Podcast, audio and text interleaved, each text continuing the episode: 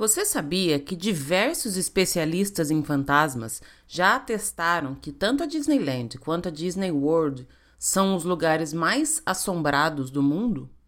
Bom, eu nem sabia que existiam especialistas em fantasmas, mas se você está considerando ir para lá sozinho e tem medo de fantasmas, talvez essa informação seja útil para você. Eu sou a Lu Pimenta e esse é o Disney BR Podcast.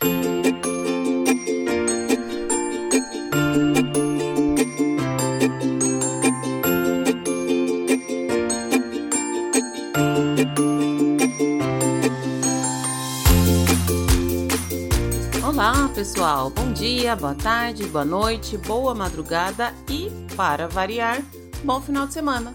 Hoje é sábado, normalmente eu faço a gravação da partezinha de notícia, que é essa parte que teoricamente estaria entrando agora no episódio, às terças-feiras, mas eu achei que hoje era um bom dia para subir um episódio extra. Como eu comentei ontem nas redes sociais, eu achei que o meu final de semana ia ser sem trabalho, mas eu já trabalhei hoje de manhã. De qualquer forma, eu recebi uma mensagem uns dias atrás muito legal da Thaís, que ouviu o episódio número 30, que foi o episódio com o Diego, quando nós conversamos sobre ir para Disney sozinha. E ela falou que ela tinha uma experiência de ter ido sozinha também, mas que foi bem diferente da experiência do Diego, e ela gostaria de compartilhar algumas dicas. Eu achei super legal. Thaís, querida, super obrigada. Você que me inspirou a fazer esse episódio extra agora nesse final de semana. Vai ser um episódio mais curto, mas eu acho que vai ficar bacana. Tem umas três ou quatro inserções que eu quero colocar aqui de gente que também já foi sozinho e que tem algumas dicas um pouco diferentes das que o Diego deu. Na verdade, eu quero deixar um puxão de orelha generalizado aqui. Eu recebi um monte de mensagem, vários comentários no post de divulgação do episódio do Diego, de gente falando que também já foi sozinho, de gente falando que tal coisa foi diferente, tal coisa foi igual. E aí hoje, quando eu chamei as pessoas para me mandarem áudio para eu criar esse episódio, pouquíssimas pessoas responderam. Na verdade, muitas pessoas responderam, me mandaram vários inbox, mas quase ninguém quis mandar o áudio. Gente, pelo amor de Deus, não precisa ficar com vergonha. Aqui é tudo como se fosse a sala de casa. Tá tudo bem. Da próxima vez que eu chamar vocês para participarem, quero mais participações, ok? Vão treinando por aí. Pode me mandar áudio no Instagram. Pode me pedir o meu WhatsApp para mandar áudio para testar. E aí no próximo eu quero mais participações de mais pessoas. Combinado?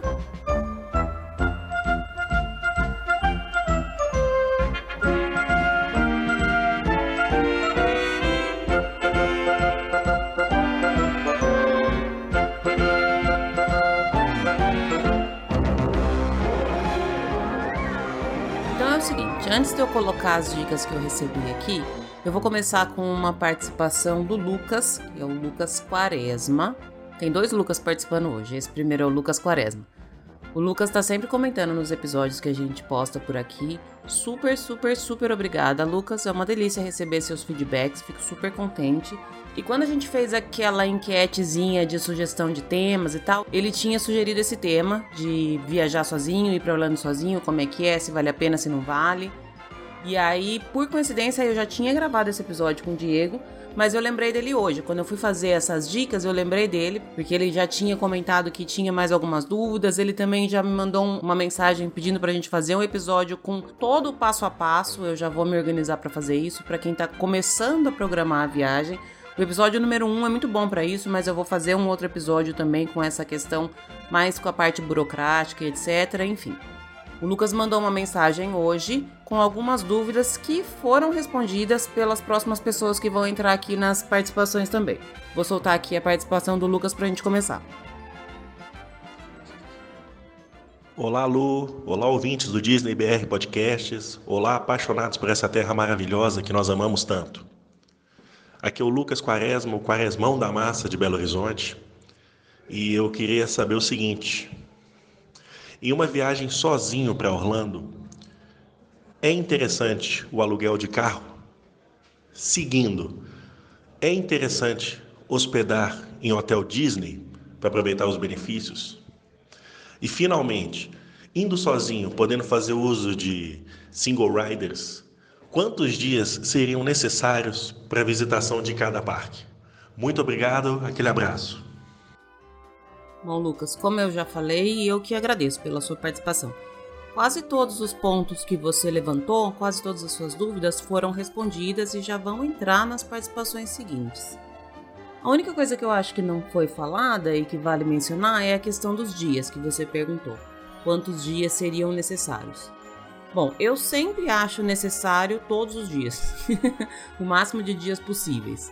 Mas considerando uma, uma viagem mas numa visão mais realista, já que não dá pra gente fazer todos os dias possíveis, eu acho que sozinho dá para fazer em um dia tranquilamente o Animal Kingdom, em um dia tranquilamente o Hollywood Studios.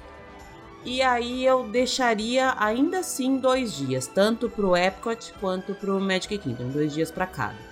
E eu acredito que essa minha escolha, não sei se todo mundo vai concordar, mas enfim, como ninguém respondeu, eu respondo aqui. Essa minha escolha de dois dias para cada, ela não é nem por conta de rides, como você mencionou a questão do single rider, que adianta as filas e tal, mas é porque esses parques têm muita coisa para ver. E aí você ver e observar e absorver e sentir não depende muito de fila, né? Então eu acho que mesmo sozinho, para esses parques, eu separaria dois dias para cada um. Se você não tiver dois dias para cada um, você vai conseguir fazer em um dia, tranquilamente. Então você poderia intercalar, fazer um dia o Magic Kingdom, que você vai ocupar seu dia inteiro mesmo sozinho, e no outro dia o Hollywood Studios, que dá para você sair um pouco mais cedo ou chegar um pouco mais tarde, se você quiser aproveitar o show noturno. Aí depois o Epcot, que também vai o dia inteiro, é você passar por tudo, caminhar tranquilamente pelos países lá no World Showcase e tal. E no último dia o Animal Kingdom, que também dá para você chegar um pouquinho mais tarde, se você quiser ficar até o final ou ir embora um pouquinho mais cedo. Fica aí a minha dica.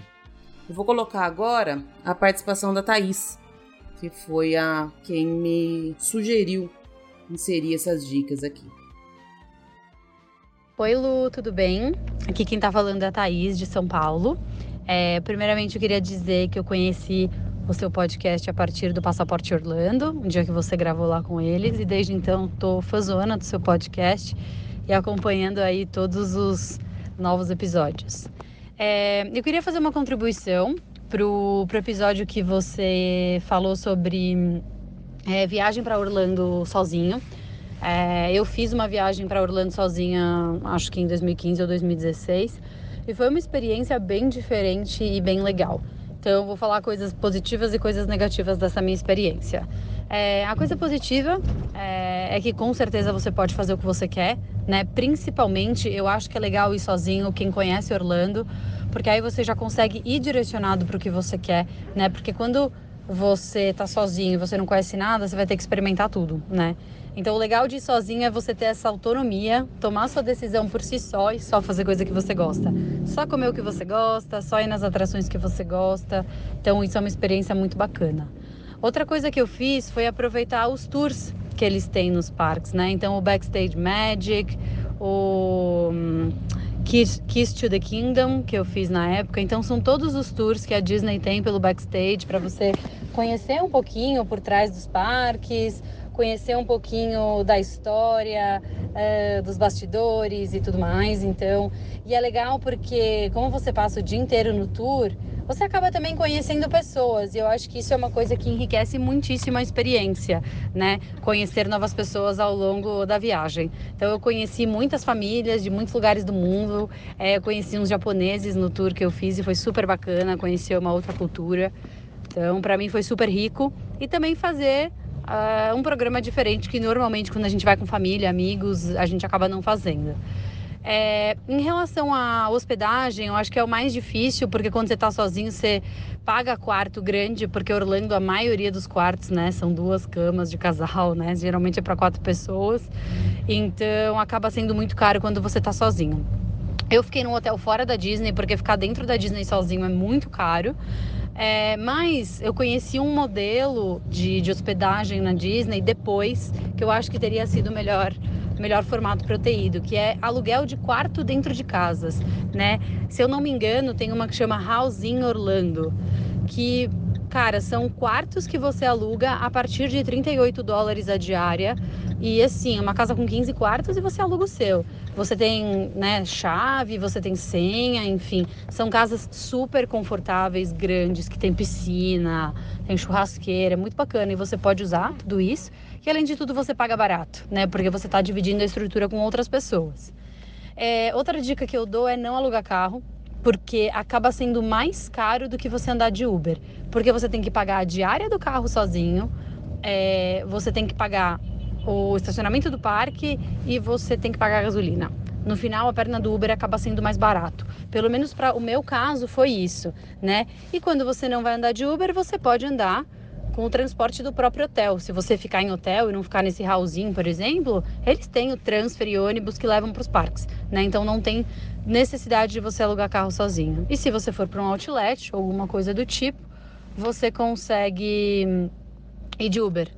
É, então eu acho que é isso, né? As minhas principais recomendações acho que foram os tours que eu acabei fazendo, é, esse modelo de hospedagem e transporte. Acho que o resto já foi muito bem coberto no episódio. Eu só queria fazer essa contribuição. Um beijo. Thaís, super obrigada pela sua participação. Achei super legal e adorei que você veio falar comigo e pedir para trazer dicas. Já deixo aqui aberto o canal para quem quiser contribuir com este ou com qualquer outro episódio, qualquer outro tema. Se tiver alguma coisa que eu não falei, se tiver alguma coisa que eu falei errado, é só me chamar que a gente já faz uma inserçãozinha aqui também. Faz mais episódio extra, ou eu crio audiogramas para subir direto no Instagram, enfim. Aqui cabe todo mundo. Quem quiser falar, eu tô sempre aqui para ouvir. Vocês estão sempre aí do outro lado ouvindo tudo que eu tenho para falar e tudo que os meus convidados têm para falar, mas eu também adoro quando eu tenho qualquer tipo de feedback de vocês. Já falei isso várias vezes, mas repito.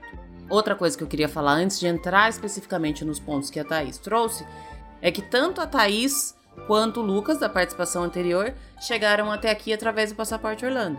Então eu preciso deixar aqui uma menção honrosa ao Felipe e a Ju, que são dois queridos, são meus mentores de podcast, acho que sem saber eles são, mas enfim, eu aprendo muito com eles, fazem parte da minha inspiração em criar o meu podcast aqui também e adoro. Se tiver alguém aí que tá me ouvindo e ainda não escuta ou não conhece o Passaporte Orlando, pelo amor de Deus, corre para lá, tá? Os pontos que a Thaís trouxe são muito bacanas. Eu acho que respondeu bem a questão que o Lucas tinha perguntado de hospedagem na Disney. Tem que se levar em consideração, Lucas, que realmente você ficar em um hotel Disney sozinho, o preço sai realmente mais alto. Então aí vai depender muito de orçamento, né? É bom lembrar que todos os quartos da Disney são, a princípio, para quatro adultos. E aí tem uma dica aqui. Se você for em um adulto, é um preço. Vamos supor, sei lá, vamos chutar aqui 100 dólares a diária. Se forem dois adultos, o valor continua sendo 100 dólares a diária. Se forem dois adultos e duas crianças, continua sendo 100 dólares a diária. Esse valor só aumenta a partir do terceiro adulto. Então, se vocês estiverem em três ou quatro adultos, aí esses 100 dólares vai sofrer um acréscimo. Se eu não me engano, é de 15 a 25 dólares por pessoa, a depender da categoria do hotel. Mas se for, por exemplo, uma família que tem o pai, a mãe e duas crianças, é o mesmo valor que você vai pagar se você for ficar sozinho. Então essa questão de ficar em hotel Disney sozinho, ela fica meio pesada mesmo. Eu sou sempre advogada de ficar dentro da Disney. Eu adoro ficar lá dentro. Mas realmente tem essa questão aí do orçamento, né? É um valor que você vai considerar e as diárias de hotel Disney, elas são mais caras se você comparar com outras diárias. Essa opção de hospedagem que a Thaís falou eu não conheço, mas vale a pena dar uma pesquisada aí melhor. E fica também a dica de Airbnb, né? Que aí você pode fazer um aluguel, o valor sai bem mais barato, alugar um quarto, enfim. A questão de hospedagem ela é super ampla. Orlando tem um milhão de hospedagem para tudo quanto é tipo de gosto e para tudo quanto é tipo de bolso. Então é sempre bom dar uma pesquisada aí direitinho no que, que você pode, no que, que você quer e o que, que é prioridade para você nessa questão. Outro ponto super bacana que a Thaís trouxe, e eu confesso que eu não tinha nem lembrado quando eu pensei em viajar sozinho, é a questão de fazer os VIP Tours. A Disney tem diversos VIP Tours, gente. Tem que dar uma pesquisada aí direitinho para ver o que, que vocês gostam, o que, que vocês não gostam. Tem esse Kiss to the Kingdom que é maravilhoso. Eu ainda não fiz, mas só ouço boas coisas dele. Ele passa bastante pelo backstage do Magic Kingdom. No episódio 20, eu fiz a review do tour que eu fiz, que é aquele tour de comida, minha cara, né, gente? Fazer um tour que tem a ver com comida. É o Taste of Magic Kingdom Park VIP Tour. Adorei, foi super bacana, foi bem legal, foi minha primeira experiência com VIP Tour, recomendo. E aí eu tava dando uma olhada aqui no próprio site da Disney e vi que tem alguns VIP Tours também que eles são diferenciados no sentido de acesso a rides. É como se você comprasse entre aspas, entre muitas aspas, você comprasse o direito de ir em algumas rides sem entrar em fila nenhuma, sem pegar Fast Pass, sem nada.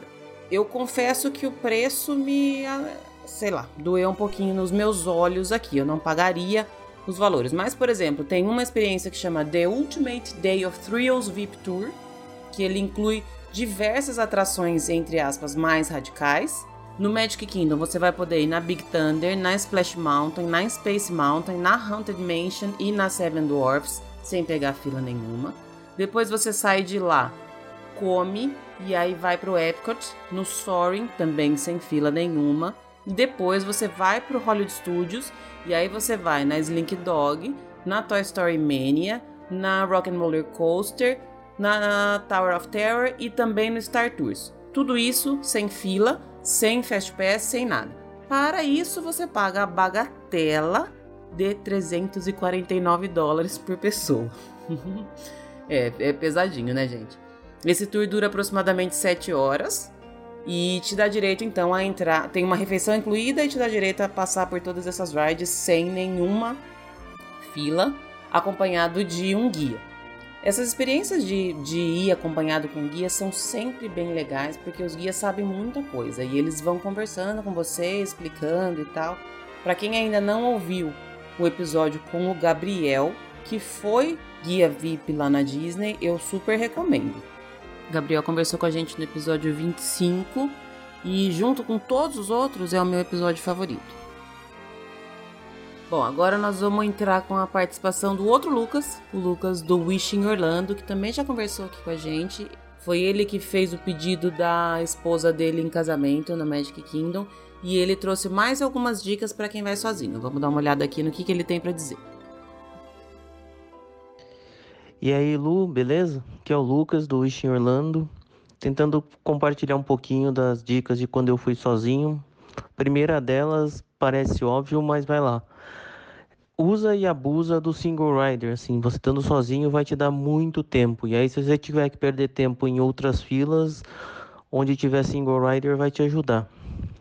Mais uma dica é, quando for comer, os pratos são gigantes nos restaurantes. Não tenha vergonha de pedir para levar para casa depois para o hotel onde você estiver, que vai garantir algumas refeições pelo, pelo mesmo preço que você pagou no restaurante. E por último, se você não quiser encarar um prato grande para levar para casa, usa o menu Kids. O menu Kids é tranquilo para uma pessoa, você vai estar tá bem alimentado.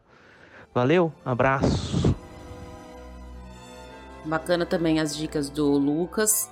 Falou bastante de single rider. Single rider eu uso mesmo sem estar sozinha. Eu acho uma ótima opção para furar a fila, para não ficar tanto tempo esperando na fila mas de fato não são muitos os, os brinquedos, as atrações que têm essa opção, né? Eu lembro que quando eu gravei o episódio com o Lucas, que para quem ainda não ouviu vale a pena, é o episódio número 19, ele falou do pedido de casamento, mas também comentou da viagem que ele fez sozinho. Ele mencionou que você assistir o show de encerramento sem ter ninguém para compartilhar é um pouco triste. Você sente muita vontade de, de dividir aquela emoção que você sente com pessoas que estão junto com você. E ele até falou uma frase que eu nunca esqueço, que assim, eu fiquei com vontade de abraçar o cast member depois que acabou o Happily Ever After. Acho que era até o Wishes que ainda existia quando ele foi. E aí esse ponto que ele trouxe também foi mencionado por uma mais uma participação do Fernando Lana. Ele mandou um áudio aqui pra gente e comentou também dessa parte de não ter com quem compartilhar as coisas emocionantes que acontecem na Disney. Vamos ouvir o áudio que o Fernando mandou. Sobre minha experiência indo sozinho para Disneyland, Califórnia. Estava fazendo um intercâmbio de um mês de curso de inglês lá em San Diego. E esse intercâmbio oferecia no fim de semana uns tours é, de pontos turísticos da Califórnia. Um deles era Disneyland e eu não podia deixar passar. Aí eu comprei o tour e que saía de San Diego um ônibus de manhãzinha cedo. Nesse tour tinha várias pessoas que eu, nenhuma delas eu conhecia, né? Tinha excursão de argentinos, que é bem comum, né? E alguns asiáticos. Até teve uns asiáticos que tentaram fazer amizade comigo, só que não, não, me, comuni não me comunicava muito bem com eles e se for pra ser assim, eu prefiro sozinho mesmo. Esse, essa excursão ela ia embora no final da tarde, ou seja, não dava para pegar o Fantasma, que é o show que tem lá. Então eu decidi por mim mesmo é, passar a noite lá em Anaheim, ver o Fantasmic e no California Adventure no dia seguinte. O pior da experiência de sozinho foi as filas, os shows e as refeições, que a solidão bate mais forte. É um momento que você não tem onde compartilhar os sentimentos de emoção que fica sentimento de emoção que você sente não tem como compartilhar acho que são meio um pouco doído então acho que eu não aconselharia na minha opinião não aconselharia as pessoas irem sozinhas porque acaba sendo bem doído para mim no meu caso nas filas eu acabo me entretendo com podcasts no caso na época eu não conhecia o seu ainda mas eu me entretia ouvindo Nerdcast e alguns outros podcasts. Se eu conhecesse o seu, eu já ouviria o seu também. E durante as refeições também, e nas caminhadas eu gostava de ouvir o ambiente, né? A parte mais doída da, da, da, desse passeio foi no final do show do Fantasmic e durante o show também. Mas durante o show eu tava imerso no show. A ficha caiu mais na saída que é, todas as famílias indo embora, emocionadas pelo show, e você lá sozinho, né? E voltando sozinho, pegando Uber sozinho. É um pouco triste, né? Obrigada, Lucas, pela sua participação e obrigada também, Fernando, pela sua participação. A fala do Fernando, eu só posso concordar que ele realmente não podia ter deixado de ir, né? oportunidade de ir para Disneyland ou para Disney World a gente não perde de jeito nenhum, nem que vá sozinho, né? Essa questão de compartilhar experiências, ela é realmente um ponto que sempre pega. Em muitas, com muitas pessoas que eu converso a respeito de ir sozinho, muita gente fala desse ponto. Tem é legal que você tenha a sua liberdade de fazer o que você quiser, de você comer o que você quiser, de ir onde quiser, em qual atração quiser, na hora que quiser, descansar, não descansar mas em alguns momentos pega essa questão de você não ter com quem compartilhar as coisas emocionantes que na Disney acontecem. E talvez essa parte da noite, dos shows noturnos, isso deve ser mais forte, né? Eu ainda não tenho essa experiência, como eu já comentei, não fui sozinha ainda, pretendo ir algum dia, vamos ver se, se eu consigo ou não, mas não posso falar também dessa mas o que eu posso falar é que todos os shows noturnos da Disney me emocionam, estando eu com alguém ou não. Então, enfim, vamos ver como é que eu reajo a esse tipo de, de situação. De qualquer forma, são pontos de vista diferentes das três pessoas que falaram até o momento e que se complementam. Bem, bem bacana ter essa visão de vários pontos de vista. Foi justamente por isso que eu quis trazer esse episódio com pedacinhos da fala de várias pessoas. A última participação é da Cami. A Camila, minha amiga já desde sempre, ela que correu comigo na Disney em fevereiro. E ela tem uma, uma fala bem bacana de quando ela foi para Disney Tóquio. Então ela é uma experiência diferente das que a gente ouviu por aqui e diferente das que a gente costuma ouvir aqui no podcast. É difícil achar gente que já foi para Tóquio e ela não se programou para ir para lá. Eu quase tive um treco aqui na hora que eu ouvi o áudio dela, porque a Camila não não poderia ter feito isso. Ela já sabe muito bem de como a Disney requer planejamento. Ela participou de todo o planejamento que a gente fez para a viagem de fevereiro e mesmo assim ela não fez a lição de casa e aí meio que se frustrou um pouco na, na viagem dela. Vou colocar o, o áudio dela aqui para vocês ouvirem. Lu, lá vai. Então, vou te contar a minha experiência na Tokyo Disney Sea, sozinha. E mas primeiro eu só vou dar uma passada geral assim, tipo, o porquê que foi bem estressante. Porque eu fui para eu fui para o Japão sozinha, 21 dias e tinha muita coisa para pesquisar, muita coisa para para já deixar organizado. Minha maior preocupação era o deslocamento entre as cidades e como que fazia para chegar nos lugares, enfim. Eu, eu perdi, né? Perdi não, eu gastei muito tempo da minha programação da viagem é, organizando o meu dia a dia lá no Japão, né? Então eu fui para várias cidades, eu fiquei em várias hospedagens diferentes e, e eu pensei assim, ah, vou só dar uma passada geral aqui, né, na, nas duas Disneys que tem lá, para escolher qual delas que eu vou, porque eu estava também com a grana meio curta, eu não ia poder fazer as duas, eu sabia que fazer as duas no mesmo dia era inviável e eu não teria dois dias para ir para ir lá para a área da, da Disney, então eu resolvi escolher ficar só na Tokyo Disney Sea, porque ela era mais diferente, tinham áreas lá que não tinha em nenhum outro lugar do mundo, enfim. Então, basicamente, o que eu, o que eu pesquisei de Disney no Japão foi assim, qual parque que eu ia e qual trem que eu pegava para chegar lá. Eu não estudei as atrações, né? Eu não estudei igual eu faço quando eu vou para Orlando, eu não estudei assim o que, que tem para comer, aonde que tem, né? Nada disso. Eu só simplesmente fui.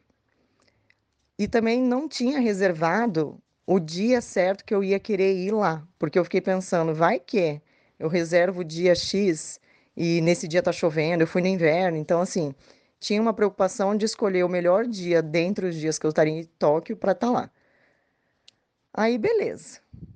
Via programa, via a previsão do tempo, né? O dia anterior, pensei amanhã vai ser um dia bom para ir, né? Não vai estar tá chovendo, nada.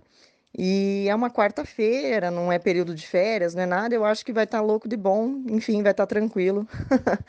e beleza, acordei cedo, peguei um, um trem para ir até uma estação central lá em Tóquio. E as estações de trem e metrô no Japão, elas são bizarras, assim, elas são do tamanho de uma cidade. E eu precisava trocar o meu bilhete de trem da linha JR, porque você você pega no dia que você usa a primeira vez, você tem o prazo, né? Enfim, você, de, de acordo com a quantidade de dias que você é, contratou. Então eu tinha acho que 18 dias, então se eu pegasse naquele dia, ela valeria até o fim da minha viagem. Então era o dia perfeito para eu ir para Disney. Então fui lá para a estação central, me bati um monte para achar onde que era que pegava o bilhete lá da JR. Cheguei lá na área onde pega o bilhete da, da, da linha JR, tinha uma baita de uma fila, perdi um super tempo ali. Aí saindo dali, eu tinha que me bater para achar qual que era o raio do trem que ia para a estação de Maihama, né? Porque a, a, Disney ela fica numa cidade metropolitana assim de Tóquio, fica em Shiba. E, e é uma poluição visual assim bizarro lá, porque são muitas placas, tudo brilhando, tudo piscando e elas ficam mudando o tempo todo e quase não tem nada escrito em inglês e as pessoas simplesmente não falam inglês lá. Então me bati um monte ali para tentar encontrar, enfim, eu falei, sabe o que eu vou tentar joguei no Google Tradutor, né, e levei ali num rapazinho que estava vendendo um negócio num quiosque no meio da, da estação. E ele tentou me ajudar de toda forma, fazendo mil mímicas, só que ele apontava para uns lugares que, que tinham, assim, tipo, quatro bifurcações. Então não dava para saber onde, qual das escadas rolantes que ele estava apontando para eu pegar, sabe? Aí ele percebeu, né, que eu não ia chegar no lugar certo e foi me levando o pecado. Ele me levou até a porta do trem, assim. As pessoas, elas não falam inglês lá, mas elas são extremamente preocupadas em garantir que você entenda a informação que você está precisando de alguma forma. E daí eu entrei no trem, beleza, maravilha, cheguei lá na área, né, na estação de Maihama, que é aonde tem que descer para ir para para as Disneys ali de Tóquio. A área da, da Disney em, em Tóquio é tão grande, mas é tão grande, que tem uma linha de trem que serve é, só, os, só os destinos Disney ali. Então são quatro paradas. Quando você desce na estação de Maihama, você compra um novo bilhete de trem, que é para usar a Disney Resort Line. Ela tem quatro paradas. Então, uma para Tóquio Disneyland, outra para Tóquio Disney Sea, a outra vai para uma área de, dos hotéis e a outra vai para um, um lugar assim que é tipo uma Disney Springs. Eu fui direto para Tóquio Disney Sea. Chegando lá, fui comprar meu ingresso, enfim, então foi tudo meio truncado, assim, sabe? É, eu queria chegar cedo e o máximo que eu consegui chegar, eu não lembro, deve ter sido 11, meio-dia. Então já perdi praticamente a manhã inteira só para conseguir chegar no lugar. Chegando lá, é... eu pensei, agora estou em casa, né? Louco de bom, maravilha. Que nada. Eu a primeira primeira ride que eu parei assim já era a, a ride do que é similar a, a a torre do, de terror lá, a Hollywood Tower of Terror. É uma outra história, a história de um cara milionário que roubou lá uns negócios africanos, enfim. Mas a sensação da ride é igual, né? Você sobe no elevador, ela cai, sobe, cai, sobe, enfim, tem. A, a sensação é igual. E eu, de cara, já fiquei duas horas nesse, nesse, nessa ride desse, dessa atração. E essa que eu achei que foi a cagada, porque é, as, todas as atrações lá, as filas são no mínimo duas horas. Duas horas, 320 minutos. É, é, é muito socado de gente, é tudo cheio e as filas são enormes. E eu, de cara, já parei numa fila de uma ride que, teoricamente, eu já conhecia a sensação, né? Tipo, tinham várias outras diferentes lá que eu poderia experimentar. Então, eu achei, assim, que foi muito mal, mal planejado na minha parte ter, ter já ficado duas horas nessa fila. Mas enfim, né? Aí continuei passeando pelo parque, enfim, tinham várias atrações diferentes, assim, mas daí quando eu percebi que eu ia ter que selecionar, que, que não tinha nenhuma atração com, com, com pouca fila, eu peguei e falei assim, calma, respira, pega o mapa e, e, e vamos lá, né? Aí eu comecei a basicamente só passear pelo parque, ficar vendo todas as áreas assim maravilhosas que tem lá, é tudo tão diferente, tudo tão exótico, é, não, não tem explicação. É, é algo assim que você não vê em nenhuma outra Disney no mundo inteiro. Então, eu fiquei bastante tempo batendo perna e só olhando tudo e vendo as lojinhas, o merchandising da Disney de Tóquio, assim, é, é, é a coisa mais linda, mais fofa do mundo. E e daí eu passei na frente de uma ride lá que tava 320 minutos de espera. Eu falei, essa deve ser a top, topíssima daqui. E, tipo, se eu tiver que escolher mais uma, vai ser essa. Entrei na fila, sem brincadeira. Eu fiquei 320 minutos num silêncio, sério, bizarro, porque o pessoal lá não conversa. Eles não conversam nem entre eles eu olhava assim, o, o, pessoal na fila, tinha, um, tinha, não sei nem se era um casal na minha frente, mas era um garoto e uma, e uma menina. Eles ficaram uns 320 minutos, um do lado do outro, jogando, sei lá, alguma coisa no celular. Eles não se interagiram, eu não conversei com ninguém, ninguém falava inglês. O máximo que eu tentei puxar de conversa, a pessoa só deu um sorrisinho. E beleza, né? Fiquei lá 320 minutos na fila, fui no brinquedo. Enfim, é, é, diferente, assim, ir sozinha. Eu não sei se porque o destino é muito exótico e, e, não tem, né, e eu não consegui interagir com as pessoas. Sei lá, se eu tivesse sozinha na Disney de Orlando, eu com certeza ia bater papo com todo mundo que tivesse na fila, porque alguém ia falar inglês ou ia estar cheio de brasileiro, mas não foi o caso ali, então foi bem solitário mesmo. Aí saí dessa ride, eu vi que tinha uma, uma fila, assim, eu não consegui ver o final da fila para onde ela estava dando, mas pensei, ah, vou, vou ficar nessa fila aqui que vai dar em algum lugar. Quando eu fui, era para comprar um, um salgado, tipo um corn dog, assim, sabe? Ai, gente, sério, é, é bem para minha cara mesmo fazer esse tipo de coisa. Mas foi bem legal. A minha maior preocupação, assim, tipo, era gastar a bateria do meu celular. Eu sou bem analfabeta tecnológica, tipo, eu tô melhorando, mas naquela época eu era mais. Então, eu não tinha aqueles power bank de, de bateria extra, não sei o quê. Então, eu tinha pânico de ficar gastando a bateria do meu celular e para pesquisar qualquer coisa na hora, enfim, sei lá, e, e ficar e não conseguir voltar para casa depois, né? Porque se eu, se eu ficasse sem bateria no meu celular ou sem a bateria no meu no meu modem de internet que eu, eu levei um que era ah, era, era um modemzinho de internet que eu carregava na bolsa, sabe? Então eu fiquei com medo de ficar sem bateria, sem internet e ficar na rua, literalmente, porque eu não ia conseguir chegar no meu apartamento nunca mais. Então, foram poucas as fotos que eu tirei, foram quase não fiz vídeo, fiquei com muito medo de, de, de ficar sem acesso na internet depois. E é isso. E daí tava um frio, um frio, um frio. Começou a dar uma. Sabe quando venta e vem assim uma garoazinha junto? Aí já estava escurecendo e eu acabei nem ficando para o show de encerramento, que diz que é maravilhoso, mas eu realmente eu estava muito preocupada em conseguir voltar para casa e chegar bem, sem perrengue, sabe? Mas foi bem legal, a experiência foi super válida.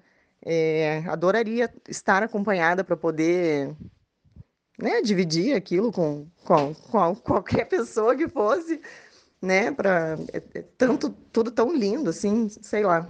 Então, mas foi legal. Foi legal, foi uma experiência boa e agora fica o convite, né, Lu, para a gente voltar. Tá tudo certo.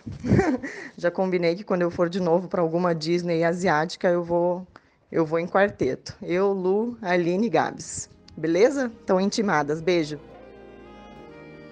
Bom, gente, eu falei que a Cami não fez a lição de casa, dei uma leve bronca nela aqui, mas é porque a Cami é minha amiguinha de coração, tá? Eu sei que ela não vai ficar brava e ela entende o que eu quis dizer. E aí depois que ela me mandou esse áudio, eu até falei para ela, falei: "Nossa, você foi muito beginners dessa, Cami". E ela concordou. Foi mesmo que não estudou nada. E é engraçado porque a programação que a gente fez para viagem de fevereiro, a programação demorou quase um ano. E todo dia era a gente vendo coisa, vendo cardápio de restaurante, onde vamos, onde não vamos. Então, por isso que eu comentei que esse não é um, um, comportamento típico da Camila. E aí ela mesma confirmou que se deu mal, né? Como a gente sempre fala, Disney é planejamento e pelo visto Disney Tóquio é planejamento ao quadrado, né? Um planejamento no estilo japonês mesmo, todo metódico. Enfim, era isso, gente. Eu achei que seria legal trazer essas participações com algumas dicas para complementar o episódio que a gente fez com o Diego, que foi lá para Disney sozinha. Quero agradecer a todo mundo que participou aqui, Fernando, Lucas, o outro Lucas, a Thaís, que foi quem idealizou a, a, ideia, a primeira que sugeriu fazer essas complementações e trazer dicas diferentes, e também a Camila, que trouxe a participação dela falando lá da Disney Tóquio. Eu espero que vocês tenham todos um ótimo final de semana.